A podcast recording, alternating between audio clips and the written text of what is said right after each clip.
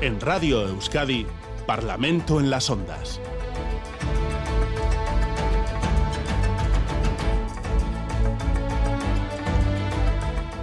¿Qué tal, Legunón? Una nueva edición del Parlamento de las Ondas. Vamos a saludar eh, en primer lugar a todos los parlamentarios que nos acompañan hoy. Empezamos por el Partido Nacionalista Vasco. Aitor Urrutia está en Miramón. Egunon. Egunon.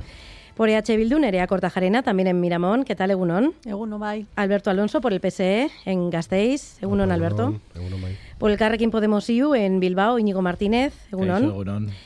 Por PP Ciudadanos, José Manuel Gil está también en Miramón. Egunon. Egunon, buenos días. Y por último en Gasteiz, eh, por Vox, Amaya Martínez. Egunon. Egunon, buenos días. Vamos a empezar eh, hablando con una propuesta que conocíamos ayer mismo. El Gobierno vasco dará durante dos años una ayuda mensual de 300 euros para facilitar la emancipación de jóvenes eh, de entre 25 y 29 años. Personas beneficiarias deberán cumplir las siguientes condiciones. Por un lado, disponer de ingresos inferiores a 28.000 euros, estar empadronadas en Euskadi y contar con un contrato de alquiler o de compra de una vivienda libre. Se prevé que la ayuda se apruebe a finales de 2023 o a principios de 2024 cuando entrará en vigor. Actualmente eh, recordamos que en la comunidad autónoma vasca la edad media de emancipación juvenil es cinco años más tardía que en Europa, son 30,2 años. El objetivo es situarla por debajo de los 28 años. A empezar con el Partido Nacionalista Vasco. Eh, ¿Esta ayuda vendrá acompañada de más planes y más propuestas para los jóvenes? Sí, de hecho, y de hecho ya viene acompañada de más planes y de, de más eh, propuestas, ¿no? Porque eh, hay una hay una estrategia que se está planteando para 2030 de, tal y como se ha dicho, de reducir la edad media a 28 años, de elevar la tasa de emancipación al 50%. Hay eh, ya hay en marcha proyectos, iniciativas eh, en distintos ámbitos, proyectos tractores, iniciativas complementarias en ámbitos como empleo, vivienda, renta, cohesión y resiliencia. Y bueno, pues eh, supongo que esto, esto es una política de, largo alcance y absolutamente transversal. Eh, que ya se está haciendo, por ejemplo, en esos eh, cinco ámbitos en los que en los que he hablado, ¿no? Mismamente en el ámbito de la vivienda, pues con aumento del cupo para jóvenes en promociones públicas de vivienda, con incremento de las ideas al alquiler, etcétera. Bueno, todo está eh, en base a una planificación eh, que, como he dicho, no puede ser de otro de otra manera que de largo alcance, porque esto eh, esto no es una medida coyuntural en este momento y, y, y se acabó, no, no, esto esto necesita esto necesita mantenerse en el, en el tiempo porque tiene unas derivadas sociales y demográficas importantísimas y en las que pues en buena medida nos estamos jugando buena parte del futuro. Entonces eh, bueno consideramos que nuestros jóvenes deben poder salir eh, antes de casa y que nuestra obligación desde las políticas públicas es facilitar el camino para garantizarlo. Uh -huh. Nerea Cortajarena, EH Bildu, eh, la semana pasada presentó sus medidas para ayudar en la emancipación juvenil. Reclaman un salario mínimo interprofesional de 1.400 euros y un tope a alquileres privados. ¿Cómo encajan eh, con esta ayuda anunciada eh, ayer por el Endacari? Hombre, a mí lo primero que me llama la atención de la medida anunciada ayer por el Endacari Orgullo es que que él manifestaba que atajar la, man, la emancipación es, es, una prioridad, pero la puesta en marcha de esta medida, la medida estrella de ese plan de, de emancipación del que nos hablaba, de la estrategia de emancipación de las que nos hablaba eh, Aitor, se retrasa un año, porque la medida se anuncia ayer, pero la puesta en marcha es para el 2024. Eh, quiero decir, yo creo que el anuncio que se hace ayer obedece más a la necesidad que tiene el gobierno vasco de hacer que se mueve, de hacer que está haciendo algo en materia de emancipación porque lo, los resultados cantan ¿no? y, dejan bien a la clara que el fracaso rotundo de las políticas de, emancipación que nos han llevado a estar en la cola de, Europa y no se está en la cola de Europa en esta materia por un fenómeno eh, atmosférico, estamos en la cola de Europa porque, pues como ahora, se retrasa la puesta en marcha de políticas que son imprescindibles y necesarias. ¿no? El gobierno vasco y los partidos que lo sustentan se han negado una y otra vez a apoyar medidas que, son fundamentales, ¿no? Y medidas, por ejemplo, como muy parecidas a las que, por cierto, anunciaba ayer el Endacari Orcullo, ¿eh? porque hace dos años planteábamos, por ejemplo, que se pudiera poner en marcha una una experiencia piloto de renta de emancipación, se dijo que no. Lo planteamos también, por cierto, en los presupuestos también se nos dijo que no. Se ha planteado una y otra vez la necesidad eh, de, que los alquileres también eh, se topen, se, regule el precio de alquiler, porque estos son prácticamente eh, los problemas fundamentales que tienen los jóvenes son dos, y lo recoge la estrategia claramente, los salarios y la vivienda y no hay ningún planteamiento con ninguno de esos dos eh, planteamientos. ¿no? Hay otra medida a la que también reiteradamente se ha negado el Gobierno vasco y es de eh, dejar de financiar con dinero público la precariedad. Creo que que necesitamos planteamientos que más que como decía sí como decía Hitor que se mantengan en el tiempo necesitamos planteamientos que hagan que los jóvenes puedan salir de casa pero sobre todo que garanticen que una vez de que salgan se puedan mantener puedan mantener sus proyectos de vida eh, de manera de manera continuada y de manera digna. Y eso implica pues eh, podemos hablar de, esta, de estas rentas que veremos en qué, en qué se concretan, porque no conocemos el detalle y hay cosas que ya nos llaman la atención, pero hay que hablar de limitar el precio del alquiler y hay que hablar eh, necesariamente también del tema de los salarios y de dejar de financiar eh, con dinero público la precariedad. Alberto Alonso, PSE, 300 euros, ¿le parece una buena cantidad? Bueno, eh, la cuestión de cuantificar o no cuantificar se verá después, ¿no? Más en detalle, como cuando se vayan evolucionando esta, esta medida, ¿no? Yo creo que lo ha dicho también Aitor y de alguna forma es verdad que esto no puede ser una cuestión coyuntural, sino que es claramente una cuestión estructural. Pero es una clara, es una cuestión estructural que viene definida ya desde el principio, porque hay que recordar que en el programa de gobierno que firmamos tanto el Partido Socialista de Euskadi como el Partido Nacionalista Vasco ya incluíamos la necesidad de elaborar una estrategia de emancipación juvenil juvenil, ¿no? Y, la razón es, es, obvia, ¿no? Porque al final los datos están ahí, esos no se pueden no se pueden negar, ¿no? Y al final los jóvenes vascos pues tienden de media a emanciparse después de los años de los 30, ¿no? De cumplir 30 años. Entonces nosotros lo que consideramos es que es necesario tomar todas aquellas medidas necesarias para arrimar eh, la edad de o acercar la edad de emancipación hasta los 25 años. Primero, por una cuestión lógica, ¿no? Por una cuestión individual, es la necesidad de, de permitir que se, que se desarrolle el proyecto vital de estos jóvenes y estas jóvenes, ¿no? Pero también por otro lado porque esto tiene una derivada demográfica, ¿no? Eh, una tardía emancipación supone un descenso de, eh, pronunciado de, la natalidad y también como consecuencia y segunda derivada está el envejecimiento de, de la sociedad vasca, ¿no? Pero sobre esto también es verdad que el camino ya está siendo largo, no es que no se haya hecho cosas. ¿eh? Se han ido poniendo las bases. Por ejemplo, en marzo del 2022, el año pasado, se aprobó la Ley 2-2022 de Juventud, ¿no? y entre ellas, entre los objetivos, estaba el garantizar los derechos de las personas jóvenes, pero también el fomentar su participación en todas las decisiones que, vayan a influir en el futuro de, en su futuro y también el favorecer la autonomía y la emancipación. Por otro lado, también en ese mismo camino, la ley de sistema vasco de garantía de ingresos, ahí también recoge ¿no? el derecho de las personas jóvenes a tener una vida independiente y a contar con unos ingresos mínimos garantizados. ¿no? A partir de ahí se han ido dando un montón de, pasos y desde luego los socialistas hemos estado implicados en cada momento y en cada punto. Eh, no hay que olvidar que, por ejemplo, los dos, los dos, grandes departamentos, luego habrá más tiempo de detallar, que se han implicado en esta cuestión son el de empleo, de, liderado por Idoia Mendía, y el de vivienda, que está liderado por Iñaki Arriola. O sea, yo creo que aquí los socialistas estamos muy comprometidos. Íñigo Martínez, el Carrequín Podemos ir.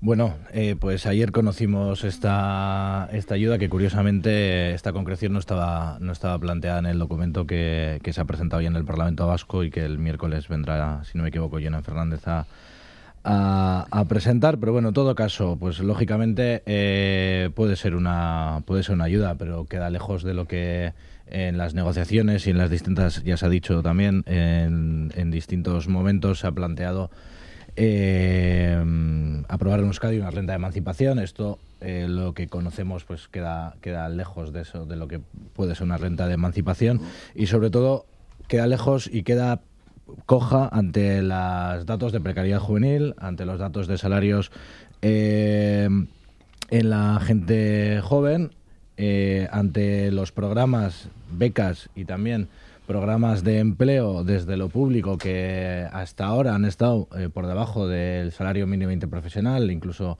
muy por debajo del salario mínimo interprofesional, o de la situación del personal investigador, por ejemplo, en la, en la universidad, que todavía arrastra eh, salarios pendientes desde hace mucho por parte del, del gobierno vasco, o la negativa por parte del PNV del PSOE de, regular los precios del mercado de la vivienda de alquiler, que es donde el 95% de los jóvenes y de las jóvenes van a van a vivir por una eh, imposibilidad de acceder también al mercado privado de la de la vivienda se va a quedar corto. O sea, dentro de la ley de juventud, que desde el Carrequín Podemos Izquierda Unida trabajamos y, aprobamos, eh, estaba la creación de una red de emancipación juvenil, de mecanismos para mejorar los salarios, de controlar las, eh, las becas y los, eh, los programas de empleo que pudieran fomentar desde lo público la precariedad. Por tanto, bueno, pues veremos cuando se concrete también, porque estamos en febrero del 2023 y el Andacari ayer dijo que esto pues empezaría en 2024. Ni siquiera sabemos cuándo van a ser las elecciones. Quizás no se ponga en marcha esta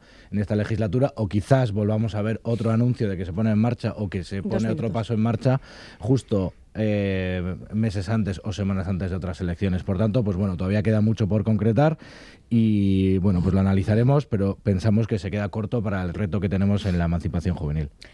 Pepe Ciudadanos, José Manuel Gil, ¿cree usted también que se queda corto este, esta cantidad para que se emancipen los jóvenes? Bueno, pues vayamos por partes.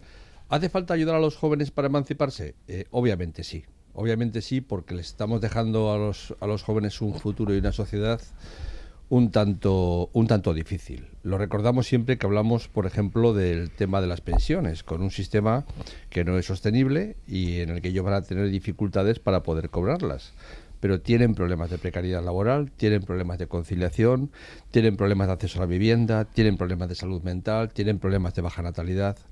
Tenemos que ayudarles, eso está claro. Tenemos que ayudarles porque no hemos pensado mucho en las nuevas generaciones. Los gobiernos no han pensado mucho en las nuevas generaciones han pensado más en el presente electoralista que en el, que en el futuro. Pero ¿es esta la forma de ayudarles? Pues mire, nosotros en principio estamos en contra de todo tipo de paguitas, subvenciones y limosnas públicas. Pensamos que eh, no es, ese, no es la forma de funcionar. Los, los, los jóvenes se van de casa, se emancipan cuando tienen un empleo y cuando tienen un empleo adecuadamente retribuido, un empleo seguro, un empleo que les puede dar, permitir desarrollarse y por lo tanto esto nos parece que genera eh, inseguridad en, ellos, solamente va a durar para dos años y que no es la forma correcta de funcionar. Aquí lo que necesitamos realmente es dar una vuelta a la economía y al mercado laboral. Hay, hay, que gestionar de otra manera el mundo de las empresas para que ellos puedan encontrar trabajos que les permitan emanciparse y formar una familia. Y dicho eso, lo que sí que lamentamos sin duda es la forma de hacer las cosas del gobierno vasco. El electoralismo descarado de la medida. El Endacari nos anuncia una medida a menos de 100 días de las elecciones municipales y forales, pero no va a estar en vigor hasta el día 1 de enero del 2024, cuando ya estemos en la antesala de las autonómicas. ¿Qué está haciendo el gobierno con esto? Pues asegurarse un 2 por 1 electoral, sacarle rédito al anuncio y sacarle rédito a la entrada en vigor. Pero nos parece muy mal que las necesidades de los jóvenes se estén utilizando electoralmente y que si realmente esto es una prioridad, ¿por qué razón no se pone en marcha antes? Amaya, dicho, perdón, ha dicho de otra forma que esto efectivamente es una medida electoralista. Amaya Martínez, Vox. Bueno, yo creo que opino lo mismo. Es una medida puramente electoralista que se anuncia en un, en un pleno, como siempre hace. Nos lleva el eslogan a un pleno preguntado por el PNV que le deja la opción en bandeja y creo que esto es puramente electoralista. Dicho esto, hombre, por supuesto todas las ayudas que se den a nuestros jóvenes son bienvenidas, pero creo que esto no es más que un parche, un parche temporal y lo que realmente hay que hacer es ir a la raíz del problema. No, no debemos darles cañas. Lo que hacemos es, lo que debemos, perdón, es darles cañas y no regalarles los peces, porque creo que se está eliminando día a día la cultura del esfuerzo y se está aplicando la cultura de la subvención y esto, pues desde luego, no es una solución para los problemas que tienen nuestros jóvenes. Lo que tenemos tenemos que hacer, como digo, es ir a la raíz del problema. ¿Cuál es el problema que actualmente tienen nuestros jóvenes para emanciparse? Pues es obvio, el empleo y la vivienda. Tenemos unas tasas de paro juvenil elevadísimas y del precio de la vivienda mejor no hablamos. Entonces, intentar comprar a nuestra juventud con una limosna de 300 euros me parece desde luego mm, delicado. Yo creo que lo que tenemos que poner es esfuerzo en que tengan unos salarios que les permitan realizar su vida y emanciparse y que tengan un acceso a la vivienda mucho más accesible de lo que hay ahora mismo. Yo pregunto qué joven que esté cobrando menos de 28.000 euros anuales es capaz de hacer una compra de vivienda, matizamos, encima libre, sabiendo que esta ayuda solamente la va a tener durante dos años. ¿Y después qué hacemos con ellos? Cómo pagan ese préstamo que han adquirido. Yo creo que, como digo, eh, parches no se pueden poner, no se puede estar subvencionando a nuestra juventud continuamente, sino que debemos instalar, como digo, la cultura del esfuerzo, ayudarles como realmente ellos necesitan que se les, se les ayude, que es concediéndole unos salarios que les permitan, sin depender del gobierno, acceder a esas viviendas y, por supuesto, unas viviendas que sean accesibles, que no tengan los precios tan elevados como los tienen ahora. Eso es lo que realmente esperan nuestros jóvenes de nosotros. Dos minutos. Y, lo que realmente ha hecho el Endacari con esta medida es comprar los votos de los jóvenes puntualmente para estas elecciones de mayo. Creo que no, no es el camino que debemos seguir. Vamos a cerrar este asunto con una última ronda. Partido Nacionalista Vasco, Aitor Urruti, adelante. Bueno, eh, vamos a ver. Yo creo que primeramente deberíamos de de controlar algunas veces eh, ciertas expresiones que, usamos. ¿no? Esto de ayuditas y limosnas públicas a mí me parece eh, cuando menos triste. Y no voy a ahondar más en ese, en, en, ese aspecto. Es triste, es triste el decir que cuando se trata de subvencionar y de, y de ayudar eh, a la juventud como a, otro, a otras capas de, de, la población, estemos hablando de, de limosnas públicas. Y Claro, se habla de electoralismo. Electoralismo, bueno, entonces, vamos a ver, yo creo que va a llegar el momento en el que unos, no sé, son 100 días antes o 200 días antes de cualquier elección vamos a tener que parar toda acción de gobierno y decir, oiga, pues no, mire, eh, se cierra el gobierno hasta que pasen las elecciones, porque cualquier decisión, cualquier eh, eh, de cualquier ámbito, en cualquier materia de subvención normalmente o de, o de intento de ayuda como es en este tipo, se suele eh, se suele tachar de electoralismo. Entonces, bueno, pues eh, como estamos siempre o casi siempre de elecciones, pues no sé, no sé cuándo podremos eh, tomar medidas sin que sean tachadas como tales, ¿no? Se ha hablado de que es una ayuda solo en dos años. bueno, yo he hablado desde el principio de la voluntad, de la voluntad de de que esto sea algo que, que, que, se mantenga en el tiempo y que sea eh, sostenible económicamente en el tiempo que yo creo que en todo lo relativo eh, sobre todo en materia de reto demográfico, es eh, la política absolutamente necesaria. Y si desde luego alguien cree que con esto vamos a comprar desde el PNV los votos de la juventud, me parece que está haciendo una, una idea bastante distorsionada, está trasladando una idea bastante distorsionada. Eh, un, momentito, solo, solo una cosa. Eh, Termine. Sí, sí, termino. El, eh, tampoco creo que se pueda hablar de un fracaso rotundo. Creo que de un tiempo a esta parte, desde 2017, si no me equivoco, creo que se han redireccionado las políticas. siempre se podrá decir que bueno pues que no es suficiente pero, pero creo que se han redireccionado las políticas y creo que las eh, políticas van en la, en, la, en la buena dirección en, los, en las materias que antes se nombró de empleo, de vivienda, de cohesión y de resiliencia eh, con, respecto, con respecto a esta materia. Nerea Cortajarena, EH Hombre, el fracaso es tan rotundo como los datos indican, el de estar situados a la cola de Europa en materia de emancipación y precariedad juvenil y el fracaso es tan evidente que tiene que salir del Departamento de Política eh, Social la Juventud para llevarse a Lenda Caritza. Es tan rotundo como eso. Y la cuestión aquí es que mientras se pierde el tiempo, perdemos una generación. Mientras se pierde el tiempo, perdemos una generación. Y eso es lo verdaderamente preocupante. Por cierto, el otro día hablabais aquí del informe de la ANVIDE, de los salarios y tal, ¿no? Pues yo quiero recordar que justo al final de la anterior legislatura hubo otro informe que precisamente alertaba de la posibilidad de perder toda una generación entera que por sorpresa y no sabemos qué pasó después. Desapareció de la página web de, la ANVIDE. ¿no? Eh, yo creo que este es un tema urgente que, que, no, que no puede ser ya pospuesto durante, durante más puesto y que requiere medidas radicales y que requiere medidas integrales. Esta medida que se plantea va a ser muy limitada, incluso puede tener algún efecto, por ejemplo, sobre incrementar el precio del alquiler, va a ser una eh, actuación muy limitada si no va acompañada de otra serie de medidas que vayan a la raíz de, de este tema, que es la limitación del precio del alquiler y eh, el dejar ya de una vez de que el gobierno vasco financie con dinero público precariedad juvenil como lo hace en sus programas, en sus servicios. Y quiero recordar que, por ejemplo, el gobierno vasco también dijo que no a la propuesta de Euskal Herria Bildu de que cualquier eh, contratación que sea apoyada con dinero público a los jóvenes tenga un salario mínimo de 1.400 euros. Pues vamos con el PSE. Bien.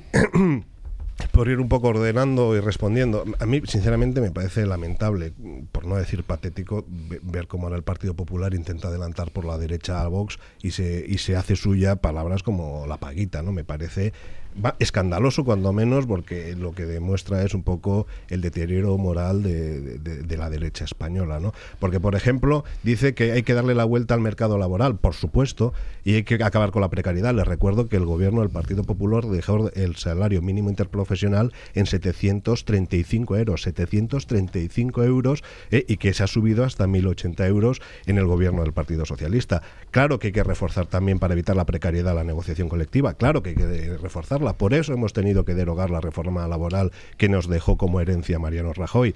Se habla también, por también tocar otros temas que han tratado otros grupos, se habla del topar eh, los alquileres. Claro que hay que topar los alquileres. Ahí está el proyecto de ley que está trabajando el Congreso de los Diputados y que desde aquí extiendo la mano a todos los grupos que estamos en el debate para que entre todos podamos sacarlo adelante. Ahí está. Y luego decía eh, Nerea que también hay que votado una y otra vez eh, en contra en el Parlamento.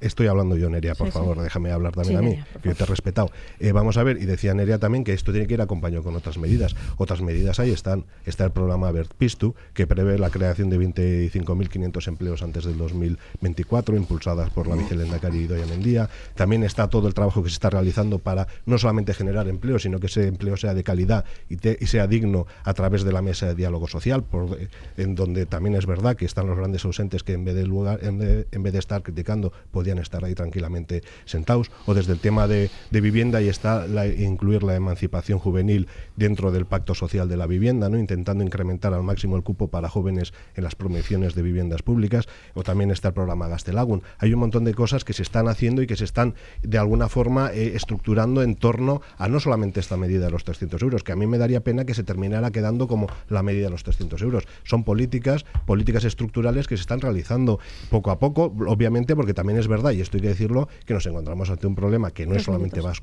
sino que es un problema a nivel occidental y que no tiene una solución tan simple o tan fácil. Desde la oposición siempre se ve fácil, pero las políticas tienen que ser estructurales y que se vayan asentando poco a poco. Íñigo Martínez. Bueno, decía en el primer turno, ¿no? El reto es gigante, eso, eso está claro. Eh, pero claro, con medidas únicamente mm, bueno, pues, eh, tomadas eh, de forma aislada, pues no vamos a poder alcanzar el éxito en, bueno, en rebajar la edad de emancipación juvenil y sobre todo el posibilitar eh, que esa emancipación, tanto en el corto como en el medio y en el largo plazo, pues tenga condiciones de vida, de vida dignas. Y lo hemos dicho siempre, las medidas de apoyo al alquiler por sí solas están bien, pero eh, decía ahora Alberto y nos invitaba al resto a apoyar la ley de vivienda, pero es que es, el, es tu partido, el Partido Socialista Obrero Español, el que está bloqueando la aprobación de la ley de vivienda, donde se recogen eh, algunas limitaciones eh, al precio del mercado de la vivienda de alquiler privado. Y además creo que también tenemos que hacer mucha pedagogía con esto para poder garantizar que haya una vivienda digna para todos y, para todas. Y luego está el elemento de la precariedad en el, en el empleo. Es verdad que se ha conseguido con ese acuerdo entre el Ministerio de Trabajo y Comisiones Obreras y UGT subir el salario mínimo interprofesional a esos 1.080 euros, pero lo que estamos hablando aquí es que el gobierno vasco, cualquier administración, en los programas que genera, no se puede quedar ahí y muchas veces se ha quedado por debajo del salario mínimo y se sigue quedando por debajo del salario mínimo. En las becas, en los programas de empleabilidad, tenemos que eh, garantizar mejores condiciones. Ese es un mínimo, muy mínimo, para, para proteger a las trabajadoras más eh, y a los trabajadores más precarios. Pero desde la Administración no se puede fomentar que ese sea el mínimo porque eh, no va a ser suficiente. Por tanto, pues bueno, veremos, seguiremos analizando esta, esta medida. También hacemos un llamado a que, bueno, pues si el Gobierno vasco tiene bien, pues se pueda negociar con el conjunto de los grupos, porque pensamos que se va a quedar corta. Eh, tiene bien, tiene bien. Por si. No, te, no te he escuchado. Eh, tiene a bien. Que tiene a bien. Tiene bien. tiene bien. Creo que entre otras cosas habla de un pacto popular con y por la juventud. Lo veremos el, el miércoles. Y bueno, eh, no, acababa diciendo eso que una medida por sí sola pues eh, no va no va a ser la solución y que bueno eh, pues seguiremos haciendo propuestas para conseguir una emancipación juvenil digna para la juventud del País Vasco. Pepe Ciudadanos. Pues yo estoy de acuerdo con Aitor en que la política de subvenciones es profundamente triste porque significa que el gobierno es capaz de hacer políticas más profundas. Aitor no ha dicho eso, ¿eh? Sí, sí, eso me ha parecido a mí entender. Ha dicho que es triste el, tratarlo de limosnas públicas. Sí, claro, el decirlo. Es triste decirlo porque es mejor que no lo digamos, pero lo voy a decir alto y claro. Es decir, la política de subvenciones es muy triste. Y lo que los jóvenes necesitan es que les demos la oportunidad de ganarse la vida, de formarse, de desarrollarse y no, y no de estar preocupados por cumplir papeles para presentar las subvenciones correspondientes. Y vamos, que nieguen ustedes que esta medida es electoralista, me parece que es tomarle pelo a la opinión pública. Es decir, cuando se presenta hoy y cuando se pone en marcha dentro de un año. Y dice que es que todo es electoralismo. Hombre, en este caso es descarado. Y efectivamente, pongámosle en marcha inmediatamente si no es electoralista, porque la retrasamos un año. Sin más. Bueno, termina este asunto Amaya Martínez de Vox. Bueno, yo mm, reitero también que lo que es triste no es lo que ha dicho el señor Urrutia, sino que lo que es triste es que nuestra, nuestra sociedad y nuestros jóvenes estén dependiendo ahora de unas subvenciones para subsistir. Evidentemente esto no es una sociedad avanzada, una sociedad avanzada es aquella que dispone de sus medios para poder realizar su proyecto de vida y para poderse emancipar. Pero bueno, eh, yo he visto la luz hoy cuando ha hablado el representante Alberto del PSOE porque ha dicho que, que bueno, es una solución que desde luego ha venido del departamento de Idoia Mendía y de Iñaki Arriola, que son los que están trabajando por la juventud. Yo me pregunto qué hace el PNV, simplemente da el eslogan de las hemos ayudas. puesto nuestro esfuerzo en ello. Eh, pero bueno, son dos departamentos controlados en este momento por el PSOE, por lo cual seguimos haciendo electoralismo cada uno por su lado, ¿no? Y que la izquierda siempre diga y tú más, y tú más, siempre achaca los problemas a años pasados, nunca da soluciones cuando ellos están trabajando en el gobierno. ¿Por qué efectivamente estas ayudas se prevén a un año vista? Yo creo que un año vista todavía yo no he visto que los jóvenes cobren estos 300 euros. Veremos si en ese año que, el gobierno nos está diciendo que lo van a cobrar, lo cobran. Porque ya te digo que en un año pueden ocurrir muchas cosas. Hay mucha revuelta política en, este año previo y lo que me parece triste es que se utilizan nuestros jóvenes con esos fines electoralistas. Pues vamos a hablar de otro asunto. El viernes se cumple un año desde que Rusia invadió Ucrania y estalló la guerra más grave desde la Segunda Guerra Mundial en suelo europeo, con consecuencias geopolíticas en todo el mundo. La Asamblea General de la ONU eh, realizará esta próxima semana una reunión especial por este primer aniversario en la que se espera el voto de una resolución de respaldo a Kiev. Además, eh, un equipo de EITB se desplazará a la capital ucraniana, entre ellos nuestros compañeros de Radio Euskadi, eh, Xavier García Ramsden, Dani Álvarez, Xavier Madariaga y Joseba Urruela. Eh, muchas de las políticas que se han aplicado eh, aquí en Euskadi han sido consecuencia de la guerra de Ucrania. ¿Cómo se ve esta situación un año después, Aitor Urrutia? ¿Cómo se ve? Pues con, con preocupación.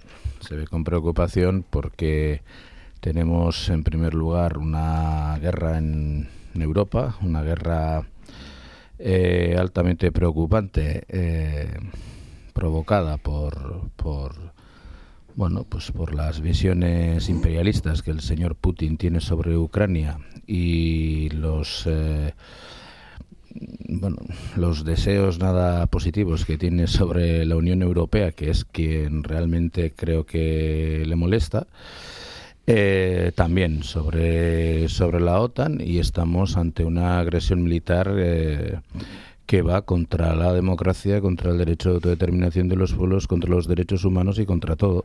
Y esto nos afecta, nos afecta en el plano económico, en el plano social y bueno, pues creemos que, que hay que seguir eh, ayudando a, a Ucrania porque realmente eh, la paz vendrá, la paz eh, real, la paz definitiva puede venir solamente si Rusia, eh, bueno, pues sale de, de, Ucrania y, y, se vuelve y se vuelven a, se vuelven las fronteras iniciales y se vuelve la situación eh, anterior para que ambos países pues puedan resolver sus problemas eh, pacífica y, democrática y diplomáticamente. Uh -huh. EH Bildu, Nerea Cortajarena, adelante. Nosotros también vemos con, con preocupación la escalada ¿no? y esas, eh, esas previsiones que, o sea, las prospecciones que se hacen que, que anuncian que, incluso la, puede haber una primavera sangrienta en, Ucrania, ¿no? Y eso nos hace reafirmarnos en nuestra, en nuestra apuesta por las vías diplomáticas y, hacer un llamamiento a, la vía negociada ¿no? para la resolución de este conflicto. ¿no? Eh, nos preocupa nos preocupa la escalada bélica que, que se plantea para, para, Ucrania porque creemos que tiene unas consecuencias impredecibles.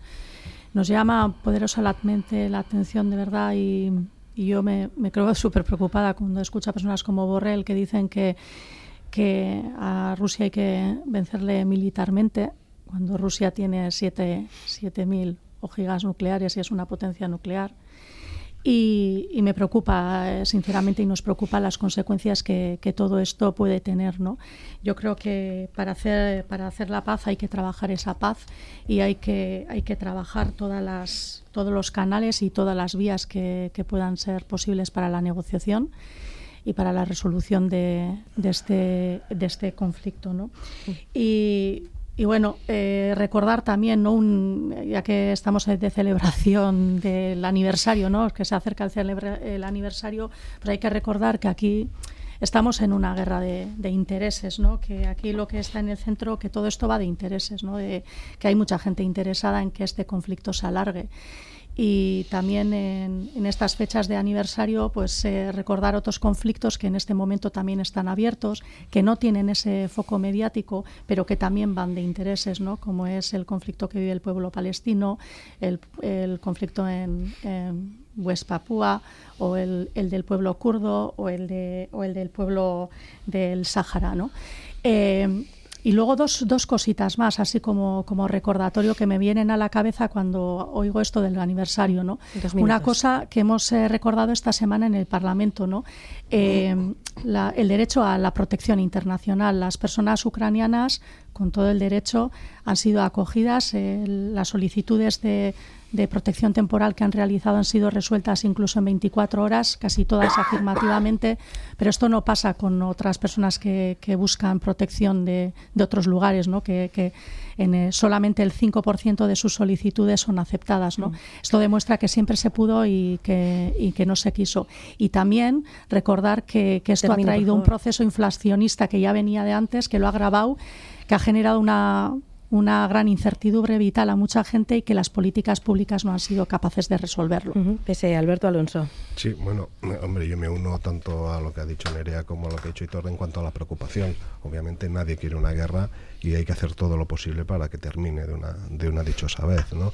Pero también es verdad que Rusia no le declaró solo la guerra a Ucrania de alguna forma y a través de Ucrania vicariamente lo que ha intentado es declararle la guerra al proyecto europeo Y eso se quedó claro, eso quedó claro desde el primer momento cuando intentó utilizarnos a todos los ciudadanos y a todas las ciudadanas europeas como rehenes en esa guerra, ¿no? Empezó cortando el gas, acabó cortando suministro, nos intentó arrinconar hacia lo que, bueno, esta gente de la historia militar llama el general invierno, ¿no? Intentando de alguna forma hacernos eh, rehenes de, su política. Y yo creo que en, en este sentido la guerra lo que ha permitido, también de alguna forma lo ha dicho Nerea, ¿no?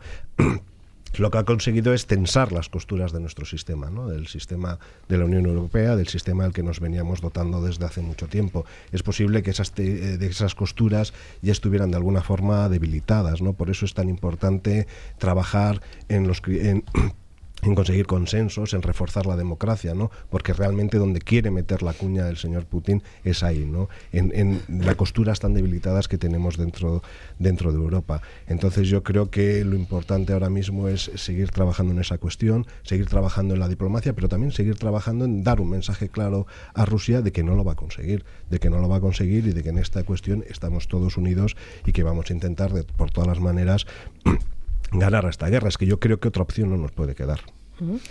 Pues eh, vamos con la opinión del Carrequín Podemos IU, a Íñigo Martínez.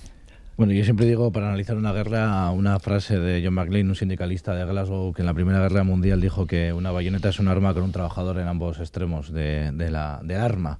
Por tanto, el mayor recuerdo en este, en este momento pues a todas las personas eh, que han muerto en Ucrania, a todas las personas refugiadas, a todas las personas que que también están sufriendo ahora mismo las consecuencias de la guerra, también lógicamente pues a todas las personas que, que en Rusia también están sufriendo por enfrentarse también a esta, a, esta, a esta guerra y también las que están sufriendo en Ucrania por tener un discurso diferente al del, al del gobierno, como toda la izquierda ucraniana que está en este momento eh, ilegalizada.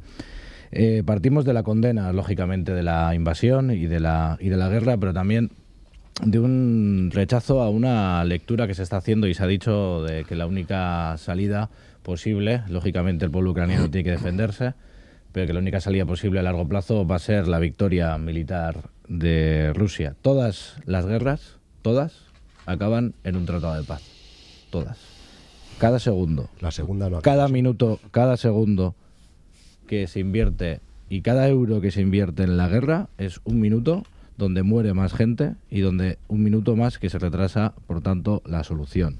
Por tanto, lo que toca es invertir en este momento en presión diplomática, en un alto el fuego unilateral, en el respeto al derecho internacional y a los derechos humanos y un acuerdo de seguridad para Ucrania, un acuerdo de seguridad para la Unión Europea, pero parece ser que también tiene sentido que como es la otra parte que está eh, y que es la parte agresora, pues también va a tener que sentarse en la mesa y habrá que negociar un acuerdo de seguridad con Rusia. Y no lo estoy diciendo yo ni lo está diciendo mi formación política, sino que lo está diciendo, por ejemplo, el Papa Francisco, lo está diciendo el presidente Lula, lo está diciendo el presidente Petro. Ayer Francia Márquez en la conferencia de seguridad de Múnich también planteó una propuesta eh, de paz hagamos caso a todas las propuestas y a todos los llamamientos de paz, porque la única manera de acabar con una guerra es un tratado de paz. Pepe Ciudadanos. Bueno, pues yo eh, quiero empezar reafirmando nuestra condena a la invasión de, Ucrania por parte de Rusia. Y siento que sea necesario todavía seguir diciendo estas cosas, porque, sin embargo, bueno, pues aquí hay partidos que, condenan a Putin con la boca pequeña o que ni siquiera lo hacen con, con un relato de... No, la verdad, Íñigo, es que tú lo has dicho bien claro, aunque me ha sorprendido mucho que mm, te hayas declarado fan del Papa. Pero, mm, es eh, habitual en mis intervenciones, pero, pero, pero repito, es decir, hay a veces que se hacen relatos de equidistancia que no encajan bien con los hechos. Y la realidad eh, de la que tenemos que partir para que no nos venza una vez más el relato es que Ucrania es una nación soberana e independiente cuya integridad territorial se ha visto amenazada por Rusia violando el derecho internacional. Por tanto, un año después, seguimos solicitando que Putin cese la invasión y ordene el retorno de las tropas a Rusia, reconociendo la soberanía de Ucrania. Aunque, claro, Putin es consciente de que esta guerra o la gana o lo que gana es la democracia en Rusia y por tanto es su final. Y este es el problema. Es decir, eh, Putin seguramente eh, necesita enquistarse en el asunto. Pero este aniversario lo que realmente nos permite es hacer un repaso a la situación eh, de nuestro país, en el sentido de cómo nos ha afectado esta, esta guerra, también, por ejemplo, el tema de la economía. ¿no? la economía, como saben, nos ha dirigido una, una crisis de todo tipo, de combustibles, etcétera, que nos ha afectado a todas las familias. Y en este panorama, ¿cómo, ¿cómo han reaccionado los gobiernos? Bueno, pues yo diría que por un lado Sánchez, que encontró en Putin al, malvado eh, al que echar las culpas de todos los problemas que ya se venían gestando desde antes, y por otra parte vemos una reacción del gobierno vasco que yo diría que en los primeros meses fue de absoluta parálisis. En el caso de desarrollo económico, que lo conozco más de cerca, tardaron muchas semanas en anunciar las primeras medidas y aún así fueron muy tímidas. Si el gobierno pensaba que esto iba a ser breve y que podría permitirse no hacer nada, lo cierto es que un año va a hacer eh, próximamente y aquí no se ve un final inminente. Por tanto, no son suficientes las escasas medidas y deberíamos emprender reformas más a fondo eh, porque esto parece que va para largo. Vamos a cerrar eh, el asunto de Ucrania con Vox, con Amaya Martínez. Bueno, yo tengo que decir que es lamentable la actitud de Putin, su arrogancia, sus ansias invasoras y el enorme daño que está causando a millones de personas, fundamentalmente en Ucrania, pero también en el resto del mundo, porque todo lo que Putin está haciendo nos está influyendo, ¿no? Produce una terrible frustración además comprobar que carecemos de herramientas para frenar a tipos como este, que las sanciones económicas que se están originando no están dando resultado alguno y que la invasión a fecha de hoy, como decís, a un año vista continúa y también continúan los ataques indiscriminados y el sufrimiento de miles y miles de personas. Todo ello ante nuestros ojos y que sin de momento se vislumbre la forma de acabar con esta salvaje agresión. Creo que ha llegado el momento también de que analicemos las formas de protegernos ante amenazas que pueden surgir como la rusa, cómo blindar nuestras fronteras, cómo frenar autócratas sanguinarios como Putin. Y de todas estas formas este es un debate que además queda muy lejos de nuestras competencias, es una cuestión que se va a resolver lejos de Euskadi, pero bueno, no obstante creo que todo lo que se aporte es importante. Nuestro papel ahora mismo como sociedad yo creo que es seguir acogiendo a refugiados ucranianos y ofreciendo esas condiciones de vida razonables para que puedan soportar las fatales consecuencias de la invasión rusa. Porque esto más que una guerra es la invasión de un país que está ejerciendo además su derecho a defenderse, en este caso del gobierno ruso. Pero quiero dejar muy claro, insisto, el enemigo no es el pueblo ruso, que además está carente de libertades, está manipulado desde el poder y amenazado permanentemente. Y hemos conocido además casos concretos a lo largo de este año y muchísimos menos además de los que se producen el enemigo creo que es Putin y, el gobierno ruso, pero no podemos extender esto a la población rusa que también lo está pasando fatal. Yo aprovechando que Podemos además participa en este debate y que habla de esa mesa de diálogo, estaría muy bien que nos comentasen cómo creen que se puede resolver esto a través del diálogo y la negociación, qué condiciones plantean para que esas negociaciones se produzcan y cómo ven posible un acercamiento a un tipo como, como Putin, que nos ha demostrado lo que es. Yo estoy viendo lo que es todo un ejemplo de aquello que el comunismo salvaje nos puede llegar a conducir en un momento dado. Vamos a terminar con este asunto y solo les va a dar tiempo a hacer una ronda, así que les pido por favor que sean concisos con este último asunto. Eh, Cuchabank ha recurrido ante la Audiencia Nacional el impuesto extraordinario a la banca y pide medidas cautelares. El banco cree que el nuevo gravamen lo sitúa en desventaja competitiva. Con esta tasa, el Gobierno pretendía recaudar 3.000 millones en dos ejercicios para financiar en parte las medidas sociales aprobadas para hacer frente a la subida de los tipos y la inflación. Eh, Partido Nacionalista Vasco, su partido no está muy contento con ese recurso. Pues no, no estamos eh, contentos con ese recurso porque desde el principio, cuando, cuando comenzó en bueno, el Congreso de los Diputados el, eh, con la, aprobación de, esta, de este de este impuesto, pues bueno, compartimos, compartíamos nosotros la necesidad de que estos bancos y estas empresas eh, colaboren, arrimen el hombro eh, en la situación en la que estamos, de la misma manera que, bueno, pues hace algunos años eh, también se hizo con ellos y con los bancos un esfuerzo eh, porque son una parte muy importante del sistema y entonces entendíamos que en tiempos de crisis, bueno, pues estos sectores también deben contribuir, ¿no? Eh, también es cierto que en, eh, aquel momento, en el Congreso de los Diputados, nuestro grupo ya advirtió de que, de que la norma iba con, con un déficit de seguridad jurídica lo advertimos, creo que se, se presentaron las respectivas enmiendas y tal, y no, no se llegaron eh, a aceptar. Y, bueno, pues de aquellos eh, polvos han venido estos lodos, pero ojalá ojalá esto se pueda parar en los eh, tribunales y bueno lo, lo, planificado se pueda llevar adelante porque también para para, para, para Euskadi, para la comunidad autónoma de Euskadi, es una cantidad de dinero importante para eh, tratar de bueno pues eh, afrontar todos los eh, problemas derivados de la situación en la que estamos inmersos.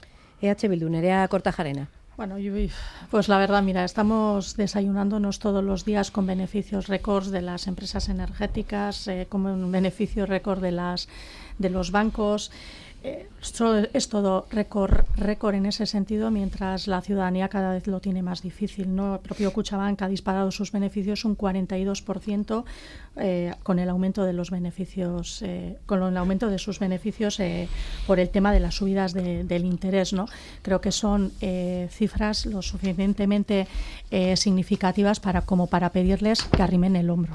Mm. Ninguna de estas empresas va a quebrar porque hagan esta aportación a, las arcas públicas. Arcas públicas de las que, por cierto, también después se llevan eh, dinero en, forma de, subvenciones. ¿eh? Entonces, creo que, esto hay que tenerlo muy claro. Por ejemplo, Repsol ha tenido unos, unos eh, beneficios superiores a 4.000 millones tendría que pagar 400 millones por este impuesto. No va a quebrar porque, porque haga esta, esta aportación. ¿no? Y bueno, eh, el PNV no quiere que prosperen los recursos, pero bueno, también hay que recordar que, que bueno, el PNV maniobró en el Senado para que se descafeinara el, impuesto a las enérgicas y dejar fuera, por ejemplo, del gravamen a, Repsol la petrolera que está liderada por Josué y ¿no? Eso también creo que creo que hay que recordarlo, ¿no? Yo creo que que eso, que hay que recordar a estas empresas que tienen que aportar el que tienen que apoyar el hombro. Es más, creo que más que, que tienen que pagar, creo que pagan poco y que además este impuesto no debería ser temporal, sino que debería mantenerse en el tiempo, que lo tendríamos que gestionar desde luego nosotros y, y que, que, la ciudadanía, de verdad, estos debates, este, estos planteamientos que nos están haciendo, no los entiende, ni los comparte, ni los puede compartir. Pese Alberto Alonso. Vale, pues una vez más mm, eh, empiezo a estar de acuerdo con Nerea también en esto. Eh, vamos a ver, hay una cosa que está clara. O sea, yo creo que este tipo de debates ya empieza a generar un hartazgo en la ciudadanía bastante grande. Y, lo único que demuestra es la gran distancia, la gran brecha que se está abriendo entre una pequeña élite eh, y el resto de la ciudadanía. Porque claro, a la par de todo esto, nos desayunamos no solamente viendo los grandes beneficios de estas empresas, sino que también nos, desayunamos viendo lo que cobran esta gente. ¿no? Josué Maz cobra 4.130.000 euros al año, es decir, 3.820 24 veces el salario mínimo interprofesional.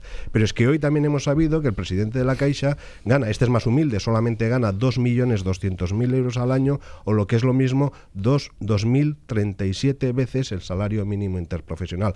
Vamos a ver, yo solamente estoy de acuerdo con ellos en una cuestión, y es que a ellos no les gusta que se hable de los beneficios caídos del cielo. Y yo estoy totalmente de acuerdo también con ellos, porque los beneficios no les están cayendo del, del cielo, los beneficios los están obteniendo de nuestras carteras, porque hay que recordarles que esos millonarios, multimillonarios beneficios que están obteniendo son los 200 y pico euros que están subiendo a la hipoteca de cada uno de nosotros o de nosotras, a la hipoteca media al mes. Y esos son los beneficios. Luego, a la hora de tener que aportar para que el Estado sea fuerte, porque hace un rato hablábamos de los jóvenes y de la necesidad, decía el PP, de darles una oportunidad, de darles eh, capacidad para que se formen y se desarrollen, pero claro, para que tengan la opción a una educación gratuita, a una salud gratuita, todas las opciones para desarrollar su proyecto de vida es necesario tener un Estado fuerte y para eso están los impuestos. Igual que en su día el PP les inyectó miles y miles de millones para salvarles de la ruina, de la quiebra en la que se encontraban. Hay que recordarlo porque habían jugado con nuestros ahorros a la especulación. Ahora les tocará a ellos también aportar su parte, su parte en toda esta cuestión. Lo que no vale es decir que yo de aquí, de este tren me bajo porque no me interesa. No, no, yo creo que ya, pero afortunadamente la ciudadanía yo creo que todo esto ya lo entiende y ya está muy aburrida, muy, muy aburrida de este debate. Íñigo Martínez, el Carrequín Podemos ir. Bueno, pues ya se ha dicho, ¿no? Eh, los bancos y las eléctricas están hinchando a ganar dinero con las comisiones, con las hipotecas variables, que por cierto, eh, la mayoría del resto de partidos, las propuestas que estamos haciendo para topar esas subidas de las hipotecas variables también las están vetando. Esas hipotecas que están subiendo 200, 400 euros al mes. A todos, todos conocemos alguna persona que está sufriendo esa subida.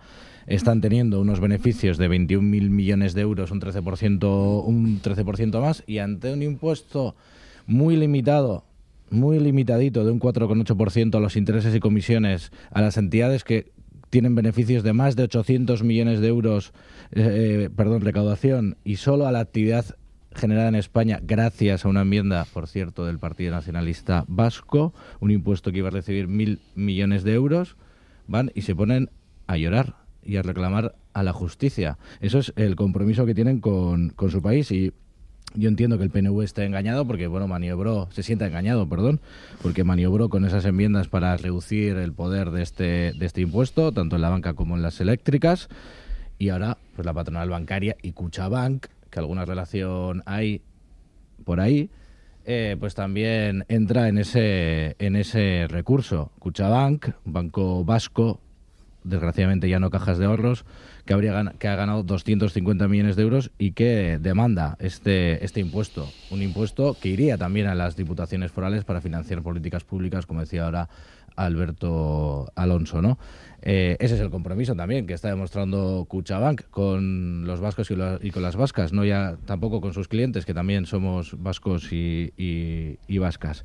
Y además es que los bancos nos deben a todo el conjunto de ciudadanos y ciudadanas del Estado español la nada más nada desdeñable cifra de 96.000 millones de euros públicos con los que se hizo el rescate eh, el rescate financiero que no han devuelto no han devuelto nada. No han devuelto nada. Y por tanto una vez más denunciar la moralidad del sistema financiero y reclamar de una vez por todas que desde lo público, más allá de impuestos, que, que, están bien y que tendrían que ser todavía mayores y mejores a estas grandes eh, fortunas, tenemos que crear un sistema público bancario para poder salir de las redes de esta gente avariciosa y que tiene un nulo compromiso con sus ciudadanos. Pepe Ciudadanos. Bueno, pues yo debo de empezar recordándole al señor Urrutia que el PNV. Eh, sí, sí, eh, lo siento. el problema son los bancos, no el PNV. Sí, el problema es que al señor Urrutia se le ha olvidado recordar que en este debate sobre la, sobre la proposición de ley por la que entraron en vigor estos presupuestos, estos impuestos, perdón, el PNV se abstuvo. Se, lo, ha, se, ha olvidado recordarlo. Su representante, turno se lo cuento. su representante en este debate advirtió que el importe de estos impuestos se le acabaría cargando, comillas, a la ciudadanía a la que ahora se quiere proteger. Pero aún así volvió a proteger a Sánchez una vez más. Claro, nosotros pensamos, bueno, como lo llevan haciendo toda la legislatura, por cierto, que no es ninguna novedad, eh, nosotros pensamos, por supuesto, que el sector bancario debe salir al rescate eh, y debe ayudar eh, a la salida de esta crisis. Claro que sí, pero no a través de un impuesto mal diseñado, del que el Banco Central Europeo ha realizado un informe que lo cuestiona y del que llevamos meses advirtiendo de que tiene un dudoso encaje legal.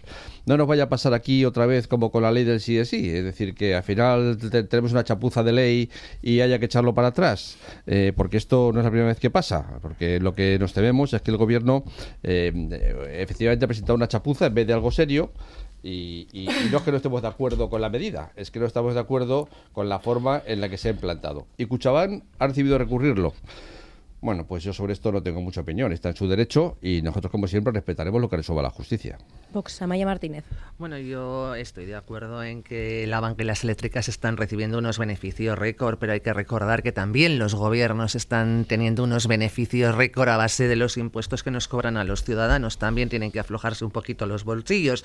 Y digo esto porque para mí la verdadera pregunta es dónde va a, repercutir en los vascos los impuestos que se van a recaudar de las bancas y las eléctricas Consideramos que esta recaudación debe incluir específicamente en qué va a eh, repercutir, qué beneficio nos va a traer a los vascos, porque para nosotros que este dinero acabe en manos del gobierno vasco tampoco es fiable. Creo que es fundamental saber el destino de este montante económico y a fecha de hoy todavía no nos los han dicho. Creo que no debe de quedarse en el bolsillo de los gobiernos, sino que, como habéis dicho, es un dinero que ha salido del bolsillo de los ciudadanos y tiene que volver al bolsillo de los ciudadanos. Además, se me, se me ocurren dos propuestas muy sencillas. Por ejemplo, recuperar la deducción por inversión en vivienda habitual en el IRPF para que todas las personas puedan deducirse todos los intereses que abonan en sus préstamos hipotecarios. Sería una buena medida. Otra, deducir los costes del alquiler en el IRPF para compensar así la subida del IPC que todos los ciudadanos han sufrido. Yo creo que esto sería una buena medida para que al final quien realmente se beneficie de este impuesto a la banca y quien realmente se lo merece son los ciudadanos y es una forma de beneficiar de esta manera a todas las familias. Por lo cual, dejo muy claro que el kit de la cuestión no es solamente la recaudación que se va a tener de estos impuestos, sino cómo esta recaudación va a ir al bolsillo de los ciudadanos, porque nosotros pagamos los problemas de la banca, los problemas de todo el mundo, pero cuando realmente hay un exceso de, de imposición de impuestos y se recibe un montante económico importante que ha salido, como evidentemente han dicho, de, los pagos que han hecho los ciudadanos, lo importante es que ese dinero vuelva otra vez a los ciudadanos y no se quede en el gobierno para que lo utilice aleatoriamente en lo que ellos quieran.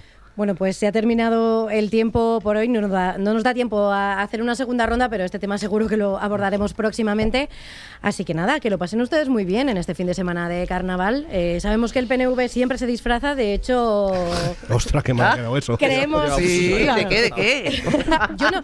Eh, algo sé, algo sé, Ah, pero. no, no, mira. Si lo quiere decir eh, Aitor Urrutia. No, el PNV lo que tiene es buen humor, a diferencia de otros que siempre ven al PNV un problema. Bueno, Íñigo Martínez me ha dicho por aquí que todavía no tiene disfraz, pero lo tendrá. Lo tendremos. lo Yo tendremos. sí, eh, yo sí. A ver, ¿de qué? ¿De qué? Ah, no, no lo voy a decir. Ah, ¿cómo están? ¿Cómo están los parlamentarios? Que no dicen nada. Eh, ¿Algún disfraz más por ahí? ¿O no son de disfrazarse los Yo que no no. han contestado aún? Yo soy muy aburrido. Sí, sí, algún disfraz habrá seguro. Una pena que no hayamos venido disfrazados todos hoy. Sí. Estaba, estaba la mañana para bien, disfrazar. Estaba ¿eh? para disfrazar de esquimal, sobre todo. Muchísimas gracias a todos. Sube. Hasta el próximo fin de semana. Gracias, buenos días.